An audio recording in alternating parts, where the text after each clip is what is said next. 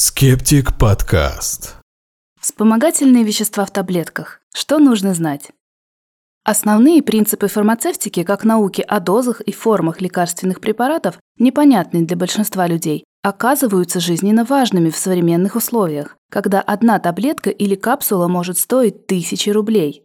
В этом случае важной может оказаться любая мелочь, особенно такая, на которую практически не обращают внимания. Неактивными обычно называют вещества, которые используются, чтобы упаковать активную фармацевтическую субстанцию АФС и доставить ее в организм последовательно, неоднократно и желательно в легко усваиваемой форме. Их научное название – эсципиенты или вспомогательные вещества.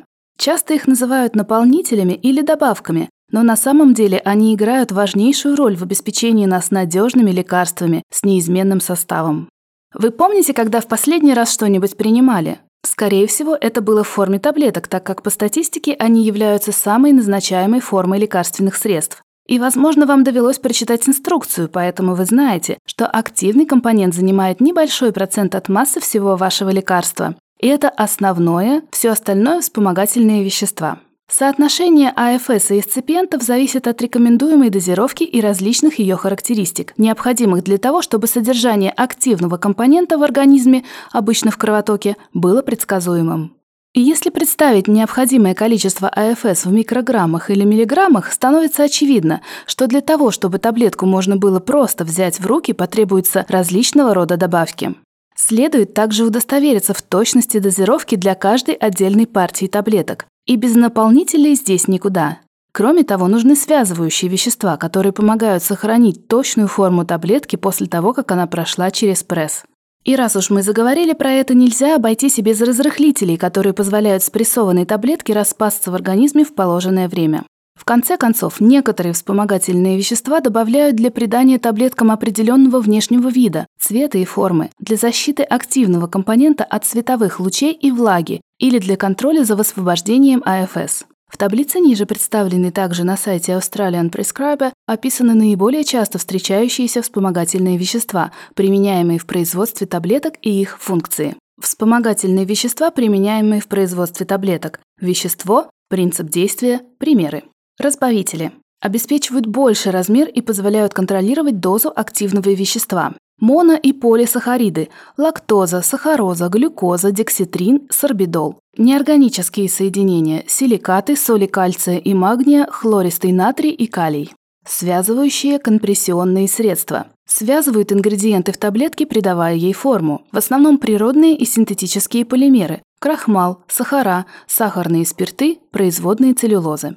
Разрыхляющие способствуют диспергированию таблетки в желудочно-кишечном тракте, высвобождая активный ингредиент и увеличивая площадь поверхности для растворения. Соединения, которые разбухают или растворяются в воде. Крахмал, производные и альгинаты целлюлозы, карасповидон. Скользящие улучшают движение порошков при изготовлении таблеток за счет уменьшения трения и схватывания между частицами. Также используются в качестве средства против слеживания, например, коллоидный диоксид кремния. Смазывающие. Напоминают скользящие по принципу действия, но замедляют распад и растворение. Их свойства различаются, хотя некоторые соединения, такие как крахмал и тальк, могут выполнять обе функции. Стеариновая кислота и ее соли, например, стеарат магния. Пленочные покрытия защищают таблетки от воздействия окружающей среды, воздуха, света, влаги, повышают прочность, маскируют вкус и запах, помогают в проглатывании и идентификации лекарства, могут содержать красители и ароматизаторы. На замену сахарозе пришли пленочные покрытия с использованием натуральных или синтетических полимеров. Нерастворимые в кислоте полимеры, например, ацетилцеллюлозу, используют для того, чтобы замедлить растворение активного ингредиента. Красители Помогают пациентам отличать различные таблетки, предотвращают подделки, увеличивают светочувствительность препаратов. Преимущественно синтетические и натуральные красители, соединения, которые сами являются натуральными пищевыми пигментами. Вполне вероятно, что пациенты, принимающие несколько различных лекарств одновременно, что не редкость для пожилых людей, в конечном счете могут употребить до нескольких граммов вспомогательного вещества в день. Для большинства людей это не является проблемой, Однако у небольшой части населения, 1-10%, могут возникнуть та или иная форма пищевой аллергии или непереносимости. У идеального вспомогательного вещества нет никаких эффектов, кроме описанных выше. Оно не токсично и не взаимодействует с АФС или любым другим веществом. Но не бывает ничего поистине идеального, и у некоторых людей прием определенных таблеток может вызывать аллергию. И им никогда не придет в голову, что винить на самом деле стоит вспомогательные вещества, которые содержатся в принимаемых ими лекарствах. Среди эксципиентов, которые могут вызвать негативные реакции, стоит отметить крахмал, используемый в качестве связывающего, разрыхляющего и разбавляющего вещества. Добываемый из пшеницы, он может содержать небольшие следы глютена. Больным целиакией, непереносимостью глютена, рекомендуется выбирать другие формы препаратов, несмотря на то, что эти следы крайне малы. Лактозу, являющийся одним из самых часто используемых ингредиентов при производстве медикаментов.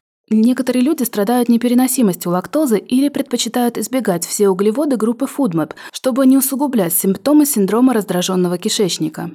Как и в предыдущем случае, количество лактозы настолько мало, что не вызывает сильного дискомфорта, но пациентам с серьезной непереносимостью рекомендуется обращаться к другим формам препаратов. Яйца, которые могут вызывать аллергические реакции и содержаться в некоторых вакцинах. Однако не всегда стоит избегать приема ваших медикаментов только из-за аллергии на яйца. Лучше проконсультироваться с врачом, подойдет вам определенная вакцина или нет. Арахис, являющийся серьезным аллергеном. Хоть лекарство и не содержит орехов в чистом виде, в некоторых, например, внутримышечных инъекциях, ушных каплях, клизмах и препаратах для местного применения могут оказываться следы арахисового масла. Хоть в фармацевтическом арахисовом масле и не должно быть белка арахиса, пациентам с аллергией обычно не назначают подобные лекарства. Моллюски. Для некоторых людей это может показаться удивительным, но определенные формы добавок глюкозамина производятся из раковин моллюсков. Нет никаких весомых причин, чтобы принимать эти добавки, но если вы это делаете, то будьте осторожны. В большинстве случаев аллергия вызвана реакцией на мясо моллюсков, а не на саму раковину. Но производители рекомендуют воздержаться при серьезной непереносимости. Некоторые красители, например, тартазин, часто используют для изготовления медикаментов. Некоторые исследования приписывают им проблемы с концентрацией внимания и гиперчувствительностью у детей. Это все еще не является научно обоснованной причиной для отказа от приема лекарств, но некоторые люди все еще предпочитают выбирать что-нибудь другое. Некоторые консерванты, например, хлорид бензалкония, могут присутствовать в глазных каплях и вызывать раздражение или другие аллергические реакции. Натрий может быть ингредиентом в таких препаратах, как антациды, которые можно принимать в больших количествах. При необходимости можно найти аналоги с низким содержанием натрия. Некоторые ингредиенты, которые могут и не вызывать специфической непереносимости. Люди избегают их из-за религиозных принципов или по диетическим причинам. Желатин, например, обычно выпускается в форме капсул и является продуктом животного происхождения. Подсластители вроде сорбидола, которые могут вызывать диарею, если принимать их в больших количествах. Этанол, обычно обнаруживаемый в некоторых жидких формах лекарств. По этой причине их редко назначают детям. Дозы в них достаточно малы, но в избытке даже от столь малых доз можно захмелеть. Спирт также плохо взаимодействует с некоторыми другими препаратами. Лекарства и различные добавки содержат множество вспомогательных веществ, призванных помочь в производственном процессе и обеспечить качество выпускаемой продукции. И хотя зачастую их называют неактивными, они все же могут вызывать незначительные реакции у небольшой группы людей. Важно отметить, что вспомогательные вещества могут отличаться у разных производителей одного и того же лекарства, а детальную информацию найти достаточно трудно. Если когда-нибудь у вас возникнут сомнения, обратитесь к своему лечащему врачу или позвоните производителю напрямую и попросите медицинскую информацию. Только так можно будет точно узнать о вспомогательных веществах, содержащихся в необходимом вам препарате. Перевод Анастасия Ликук. Редактор Виктор Красноборов. Озвучила Антонина Карташова.